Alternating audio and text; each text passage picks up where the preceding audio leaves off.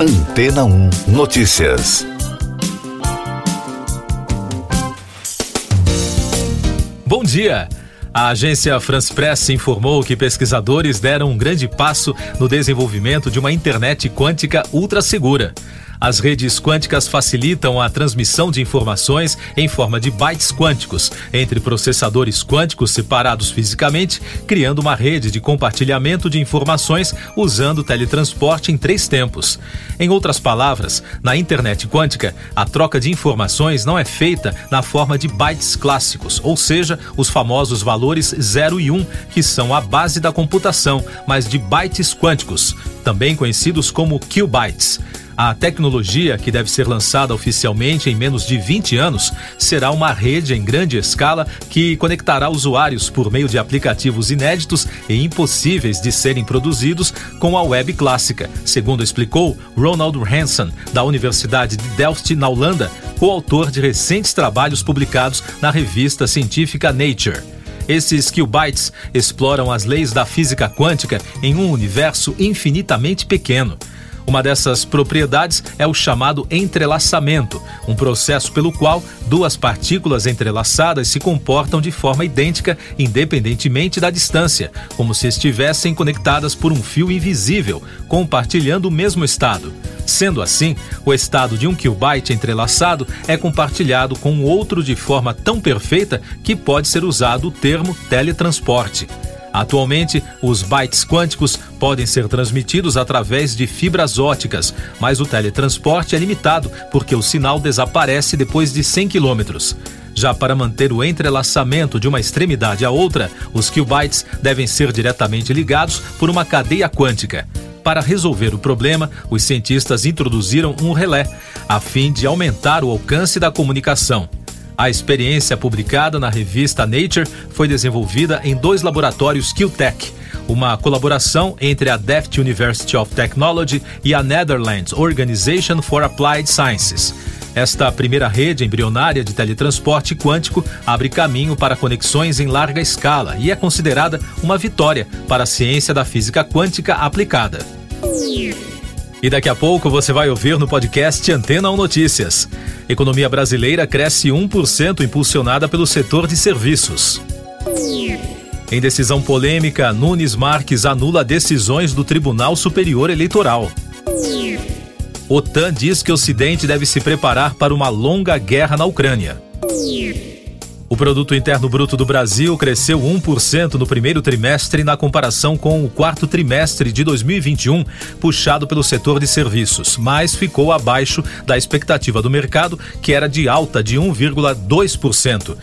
É o terceiro resultado positivo para o PIB trimestral desde o recuo de 0,2% no segundo trimestre do ano passado.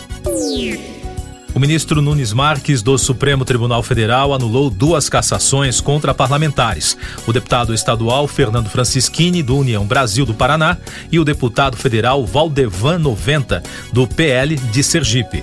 Ambos os parlamentares tiveram os mandatos cassados pelo Tribunal Superior Eleitoral.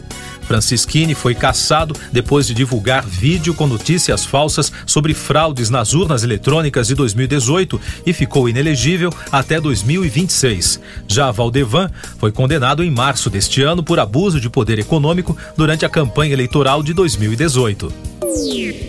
O chefe da Organização do Tratado do Atlântico Norte, James Stoltenberg, disse que os países ocidentais devem se preparar para uma longa guerra na Ucrânia, após uma reunião com o presidente americano Joe Biden.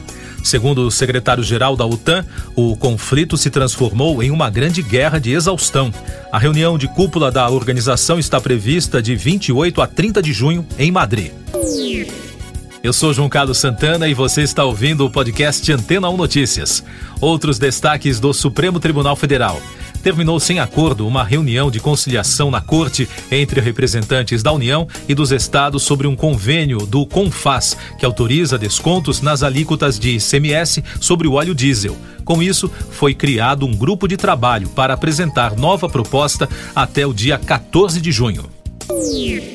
O ministro Dias Toffoli deu um prazo de cinco dias para que o presidente Jair Bolsonaro se manifeste sobre a lei que altera o limite de gastos com propaganda em ano eleitoral, sancionada na última quarta-feira. A nova regra terá um aumento de despesas estimado em cerca de 25 milhões de reais. A decisão é baseada em uma ação direta de inconstitucionalidade representada pelo PDT. Destaques da saúde. O ministro Marcelo Queiroga afirmou que a pasta aprovará a aplicação da quarta dose da vacina contra a Covid-19 para pessoas acima de 50 anos. A segunda dose de reforço já está autorizada para a faixa acima de 60 anos pelo Ministério da Saúde. O Senado aprovou em primeiro turno uma proposta de emenda à Constituição que cria o piso salarial nacional para enfermeiros, técnicos e auxiliares de enfermagem e parteiros. A PEC agora segue para a Câmara dos Deputados. O Brasil registrou na quinta-feira 130 mortes pela doença em 24 horas, totalizando mais de 666.900 óbitos desde o início da crise. A média móvel nos últimos sete dias é de 104, com tendência de estabilidade. Também foram notificados mais de 41.700 novos casos, somando mais de 31 milhões. Com isso, a média móvel de infecções no mesmo período de sete dias foi a 32.900.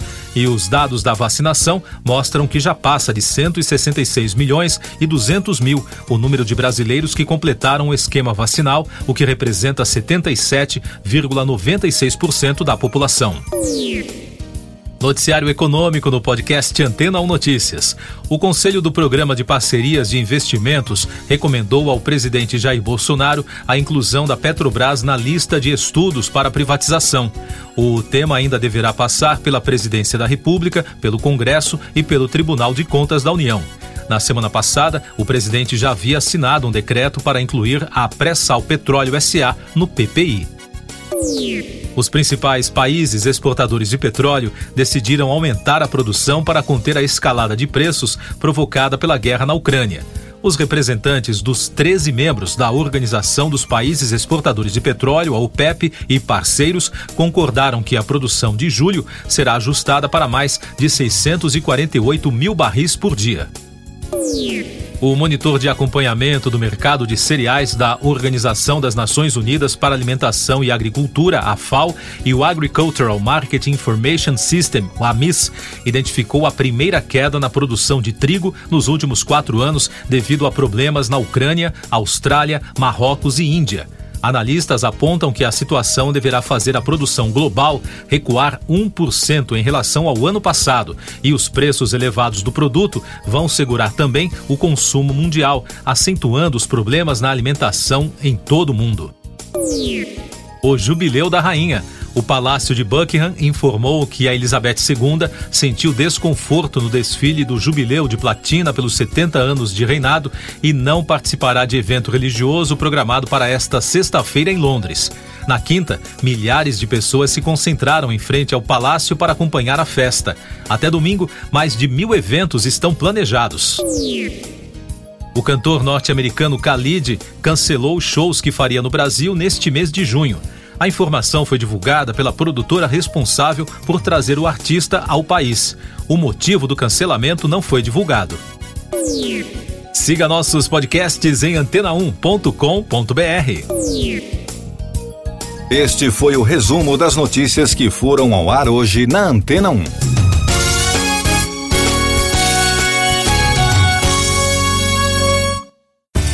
Depois de tanto conteúdo legal, que tal se hidratar com água rocha branca? O consumo regular de água durante o dia traz benefícios para a saúde, como, por exemplo, manter a pele bonita e hidratada. Rocha Branca, da fonte direto para a sua casa. Depois de tanto conteúdo legal, que tal se hidratar com água rocha branca? O consumo regular de água durante o dia traz benefícios para a saúde, como, por exemplo, manter a pele bonita e hidratada. Rocha Branca, da fonte direto para sua casa.